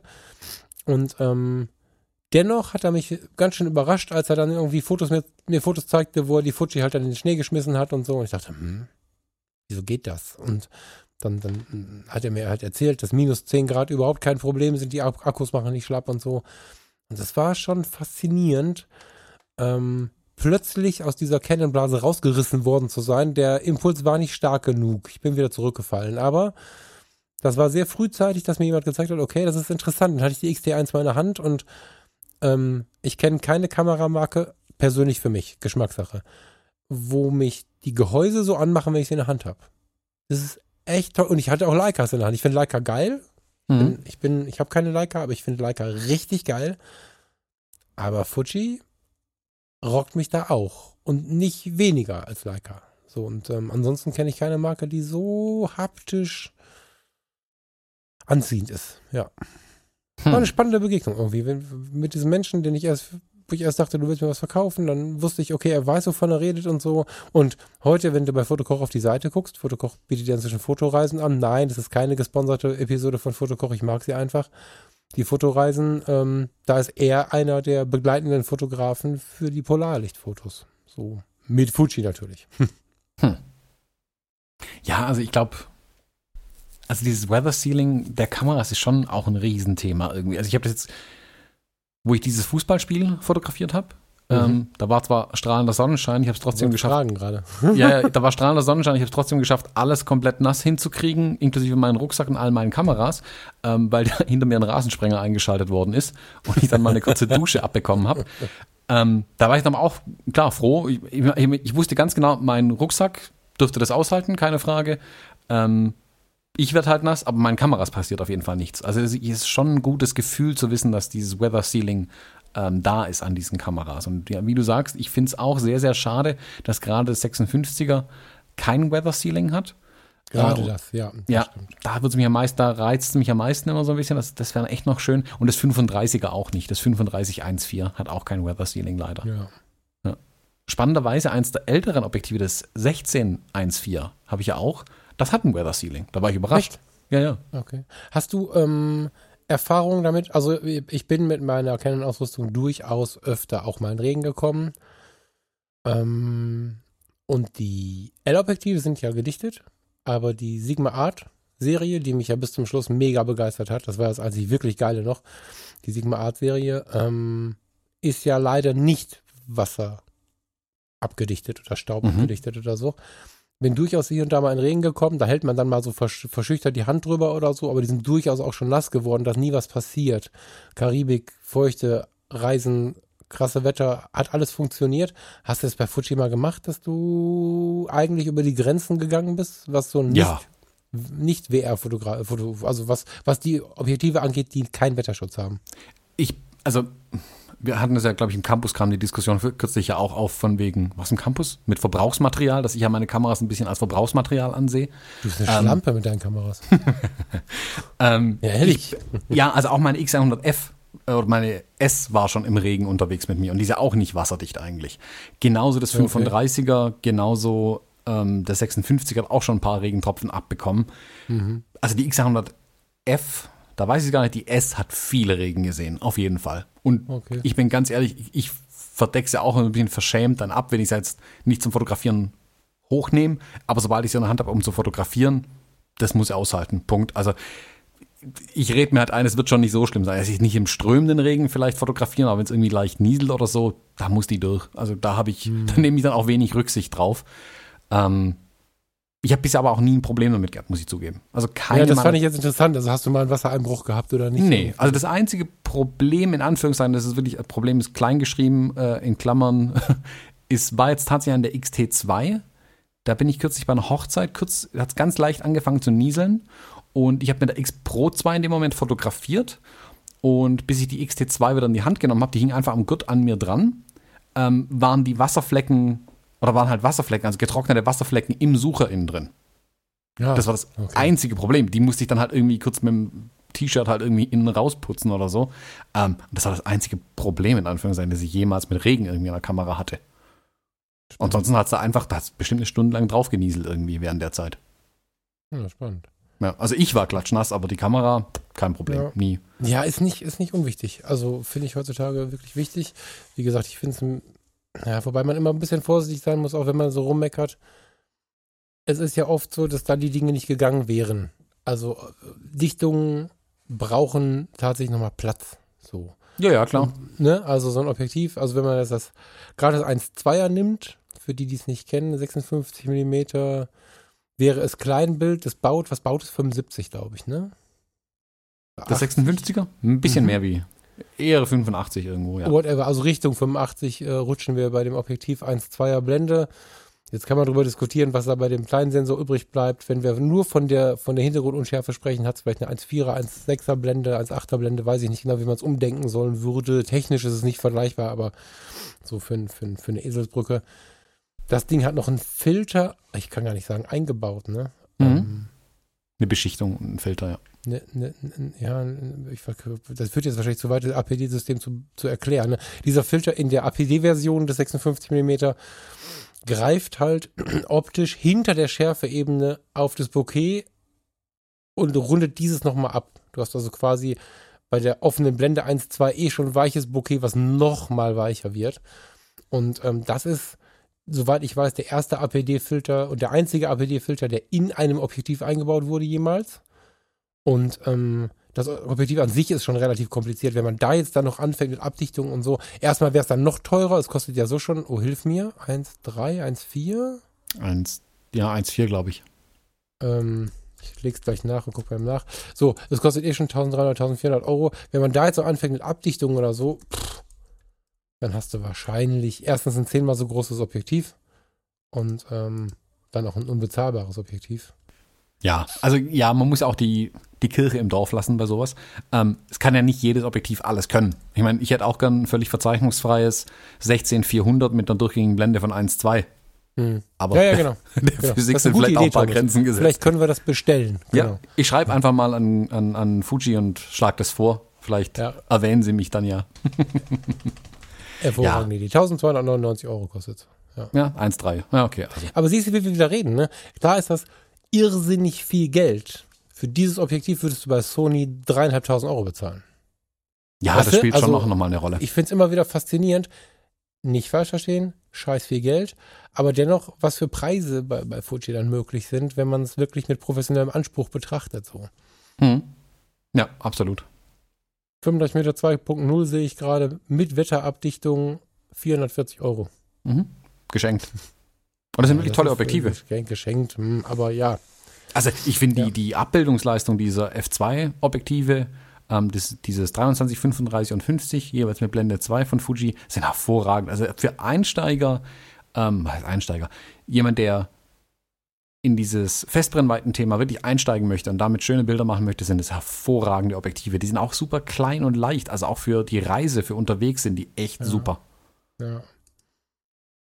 Ja, ich, also jetzt hier beim, beim Podcast in die, in die Equipment, also jetzt äh, hier weiter rum zu googeln, ist vielleicht ein bisschen bescheuert. Ich gucke trotzdem mal. 1.435 kostet 599, 50 Euro Sofortrabatt, äh, 550 Euro. Was kriegt denn für die XH1 noch? Äh, für die äh, X100F noch?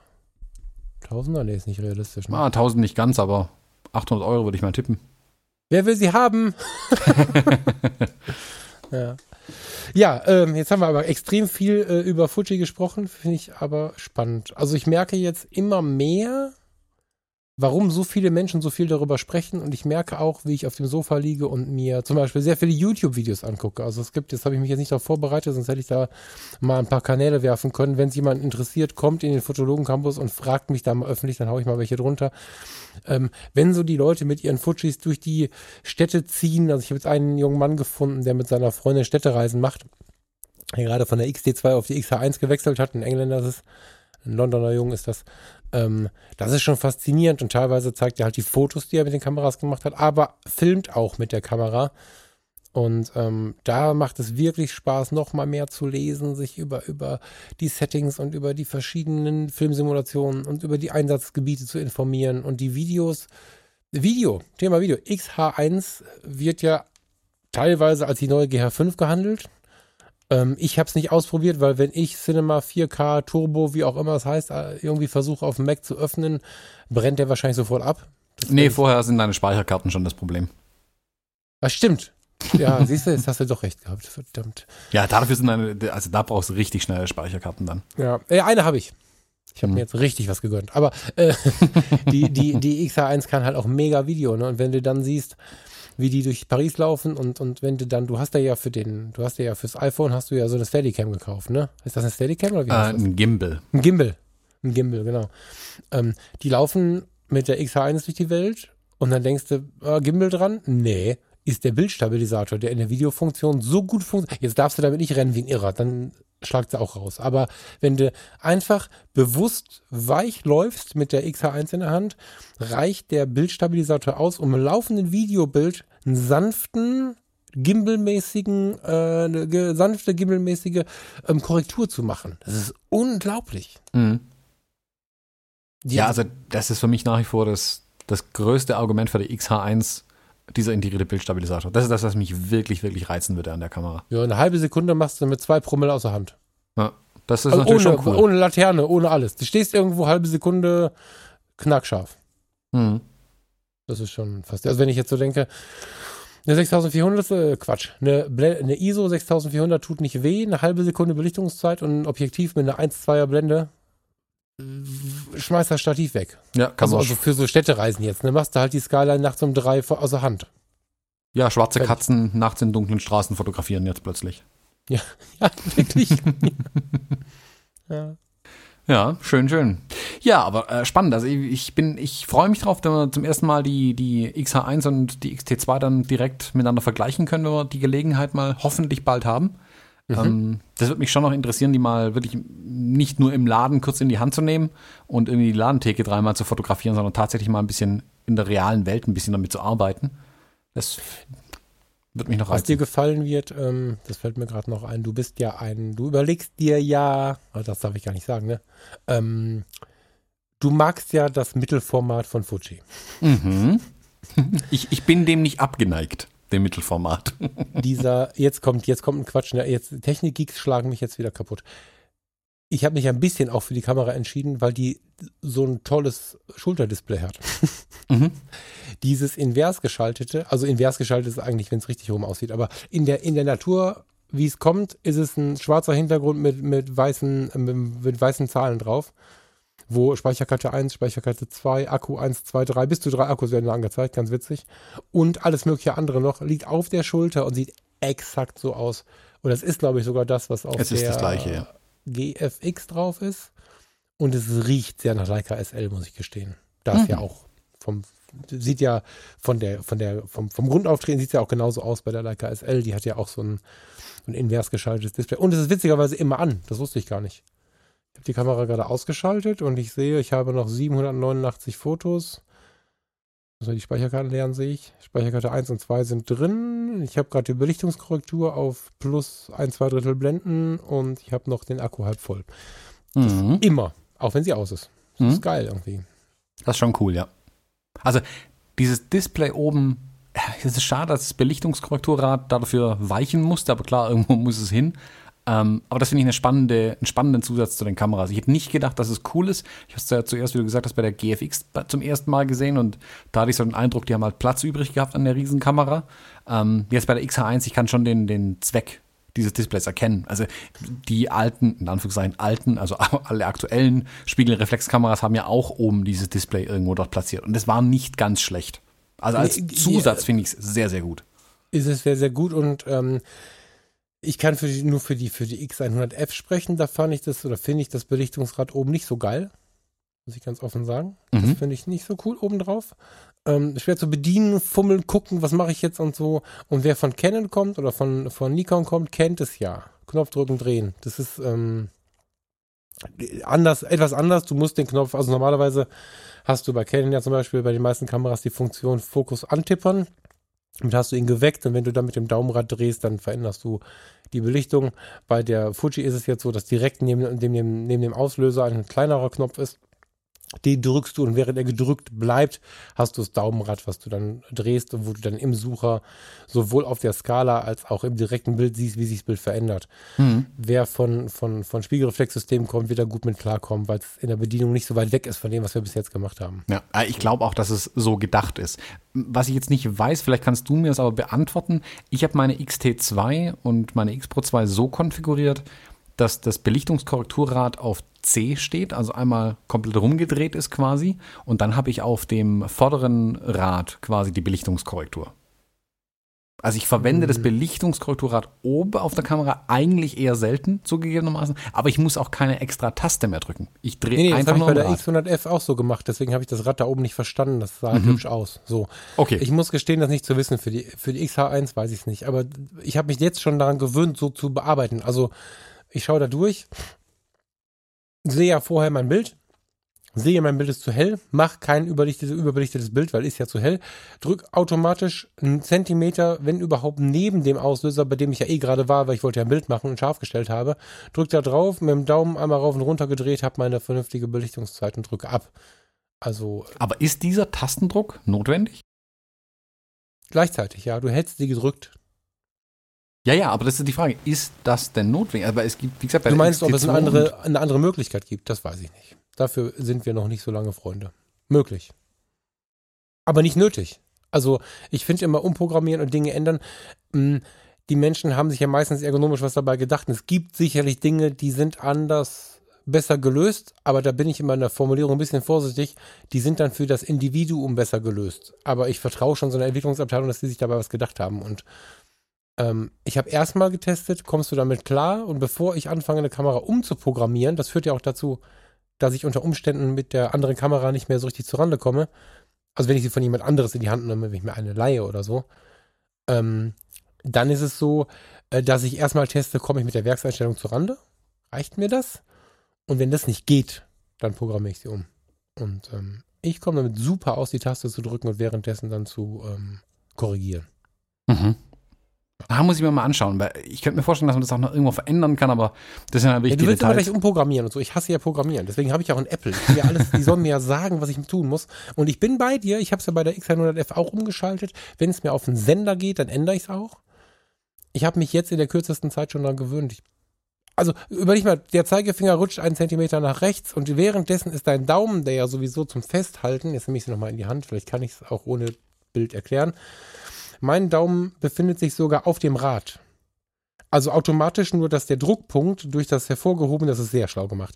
Der Griff ähm, der X100H, äh, der XH1, mein Gott, wir haben zu viele Buchstaben und Zahlen am Start hier, ähm, ist so konstruiert, dass ich meinen Daumen auf der Griff, auf dem Griff habe und wenn ich meinen Daumen nach vorne ziehe, also wenn ich meinen Daumen in Richtung Objektiv bewege, bewusst lande ich schon auf dem Daumenrad. Ich muss den Daumen nicht mehr verrutschen, sondern ich kann genauso bleiben und ich nehme meinen Finger vom ähm, vom Auslöser Und direkt daneben, wenn ich runtergerutscht bin, selbst wenn ich aus Versehen runterrutschen würde, fühle ich schon das Rad für die Belichtungskorrektur, äh, den Knopf.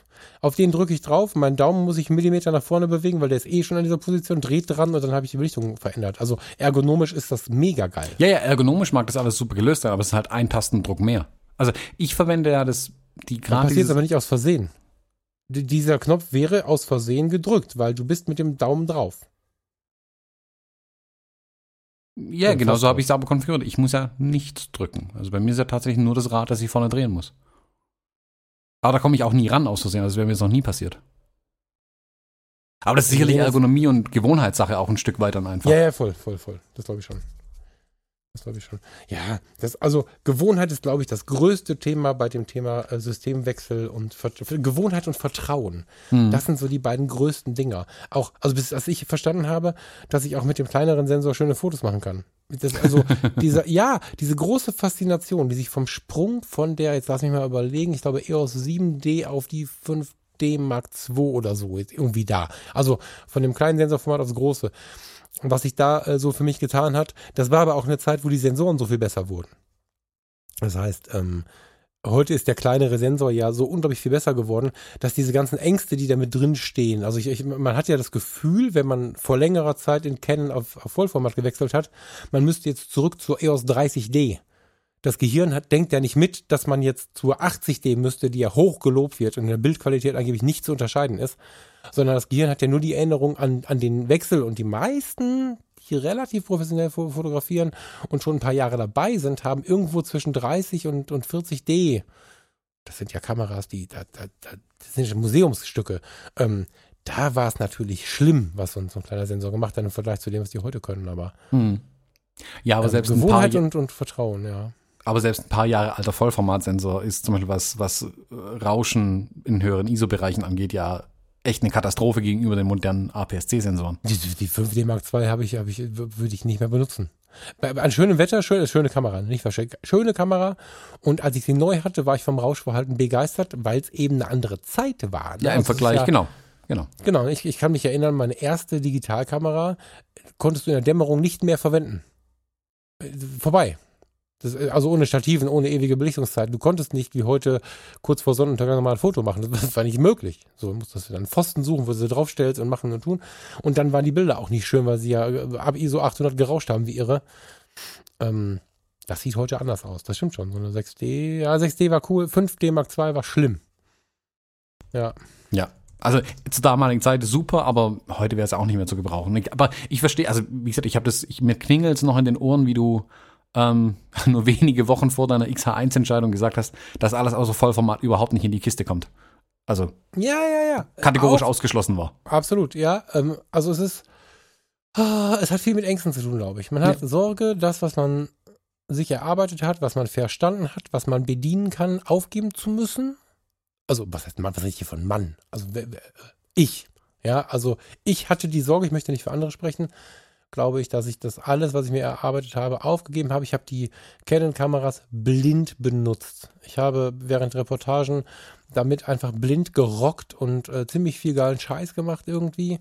Und ähm, hatte wirklich Angst, jetzt was, also ein Wechsel ist ja, wenn ich jetzt 30.000 Euro im Monat verdiene, ist ein Systemwechsel scheißegal. Weil da, dann wechsle ich das System und wenn es nichts ist, dann kaufe ich mir wieder ein anderes und dann kann ich irgendwann die Kameras machen. Das ist halt kein Stress in der Kohle. Aber das waren jetzt ein paar tausend Euro, die ich hin und her geschoben habe. Die Sorge hat ja fast jeder. Das Mhm. ist ja nicht, ich kaufe mal eben kurz eine andere Kamera, die ganzen Objektive liegen darum, alles kannst du ja dann in die Tonne kloppen. Und ähm, das hat schon, das war schon auch viel Arbeit an mir selber, Mhm. das äh, zu machen irgendwie. Ja, hör mal, äh, ich würde vorschlagen, wir geben jetzt jeder noch mal einen Tipp mit für den, der sich noch nicht so richtig entscheiden kann, der noch nicht so richtig weiß, was er tun soll, der uns nicht so richtig versteht. Faszination Fuji. Mhm. Ähm, hast du eine Idee? Ja, ähm, was ich uneingeschränkt empfehlen kann, ähm, ist unser Blog. Ähm, Sehr gut. Genau. Nee, also wer wirklich Interesse daran hat, ähm, ich habe auf dem Fotologen-Blog habe ich ein paar Artikel auch schon zu dem Thema geschrieben. Da habe ich ein bisschen so eine Übersicht gegeben über mein Fuji-Equipment bei Hochzeiten, was ich aus einem Jahr nach dem Systemwechsel, also nach dem kompletten Systemwechsel alles gelernt habe. Da sind auch ein bisschen die, die Fallstrecke bei dem System beschrieben. Also es ist nicht nur ähm, positive Lobhudelei, geht auch ein bisschen auf die Probleme ein, die das System mhm. einfach hat. Ähm, da kann man sicherlich mal reinschauen. Was ich aber auch eine ganz tolle Quelle als Inspirationsquelle auch finde, ähm, ist wirklich auf der Fujifilm-Seite sich die Fujifilm Ex-Photographers mal anzuschauen. Das sind mhm. diese Markenbotschafter, was heißt Markenbotschafter? Ja, Markenbotschafter von Fuji, kann man glaube ich schon so nennen, ähm, die aber auch, und das finde ich bei Fuji das wirklich, wirklich attraktive an diesem Markenbotschafterprogramm, die geben auch ganz, ganz viel Feedback zurück an Fuji und beeinflussen oder steuern bewusst die Entwicklung der Kameras mit. Also man merkt viel, wenn man den Ex-Photographers folgt, wenn die über Probleme bei Kameras sprechen, bei den Fuji-Kameras oder sagen, hier könnte man was verbessern, dort könnte man was verbessern. Die nächste Fuji-Kamera, die rauskommt, hat sehr wahrscheinlich diese Verbesserungen erhalten. Das war bis jetzt mhm. jedes Mal so, inklusive der XH1. Ähm, der Bildstabilisator war was, was oft gefordert wurde oder noch bessere Videofunktionen. Und das ist, merkt man, Fuji hört da drauf. Und das sind auch extrem gute Fotografen. Wir packen da den Link äh, einfach mal in die Show Notes mit rein. Und da kann man sich mal umschauen. Da, sind, da sieht man dann auch, was die aus diesem X-System alles rausholen. Ja, das stimmt. Hast du noch was? Ich habe die beiden äh, vorschlagen wollen, also unseren Blog und, und, und die Ex-Photographer. Jetzt haben wir zwei neue gesucht. Also einmal finde ich das X, heißt das Fuji X Magazine? Mhm. Magazin. Heißt das X-Magazin, Thomas? Heißt X-Magazine, so schreibt man es. X-Magazin, ja. Verarsch mich mal. Also es gibt ähm, eine App für iPad und, und, und fürs Handy auch. Und es gibt auch eine Webseite, die ähm, klicken wir gerne in die Show Notes. Da gibt es das äh, Fujifilm X-Magazin. Da sicherlich Fuji selbst, ne? Also sicherlich hat das viel Einschlag von Marketing und Werbung. Die dort genannten und gezeigten Fotografen werden aber toll präsentiert und lassen sich alle nach Googeln in ihrer alltäglichen Arbeit beobachten und ähm, da siehst du die gleichen Bilder. Also es, nicht, es gab ja mal einen Skandal bei einem der Großen, ich möchte jetzt keinen Namen nennen, weil das echt schlimm war, wo immer ganz faszinierende Fotos gezeigt worden sind, wo nachher bewiesen worden sind, äh, worden ist, dass die Fotos aus der Werbung nicht mit Kameras von dem Konzern gemacht worden sind. Ähm, das ist da sicherlich nicht so, weil man einfach die Fotografen sehr gut nachvollziehen kann. Sie äh, verlinken auf die Websites der Fotografen und so. Das ist sehr spannend gemacht. Und wenn man dieses Magazin liest, bekommt man sehr sicher die Neuerungen mit. Nicht unbedingt, was die Gerüchteküche vorher angeht, aber sie präsentieren da ihre neuesten Kameras. Du bekommst immer mit, welche Updates so gerade am Start sind. Du bekommst ein bisschen was aus der Szene mit. Und es ist sehr sympathisch gemacht auf dem iPad Fuji X Magazin oder Magazine. Das finde ich richtig cool. Und ich wollte diesen YouTuber äh, empfehlen, den ich äh, gerade genannt habe. Joe Allam heißt der. Also Joe wie Joe, J-O-E. Und dann Allam, A-L-L-A-M.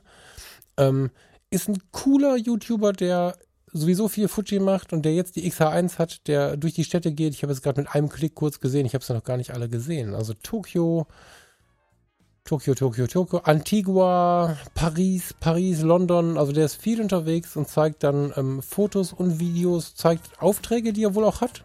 Das ist irgendwie ein reisender Student, der immer wieder Aufträge fotografiert und gibt einen ganz guten Einblick irgendwie in seine Arbeit. Den finde ich unterhaltsam. Wer da mal Lust drauf hat, weiß ja nicht, wie alt der Jung ist, aber so alt wird er noch nicht sein. Das ist auch ein Tipp, um mal so einen Abend mit dem neuen, wie heißt die Dinger jetzt? Äh, die Dinger? Ich arbeite im Fernsehladen und mir fällt der Name von den Fernsehern nicht ein. Völlig egal. Die Dinger mit dem Internet, die an der Wand hängen. Smart TV? Smart TV zu verbringen, genau. ja. ja, ja, das als Tipp von mir. Genau, findet man alles dann auch in den äh, Shownotes auf unserer Website fotologen.de slash 056. Kann man das alles nochmal nachlesen dann auch. Gut. Thomas, Gut. liebe Hörer, einen schönen Abend noch. In Sonntag diesem Sinne. Wünschen wir uns Glück. genau. Das war das nächste. Weil eigentlich Spiel. gucken wir ja doch gerne Fußball, ne? So ist es. Ja, Moment, warte, ich halt, ähm, hoffen wir, dass es kein Fritz-Walter-Wetter gibt. Moment, ich hau nochmal so ein Phrasendrescher-Ding raus. Für Schönspielen gibt es ja keine Punkte äh, am Sonntag. warte, warte, warte, warte. Ich hab's wieder zugemacht. Jetzt, jetzt. Ähm, ja, also mit Gelb ist ja noch gut, das passt nicht. Aber ich, äh, schönen Tag noch. schönen Tag, tschüss. Tschö.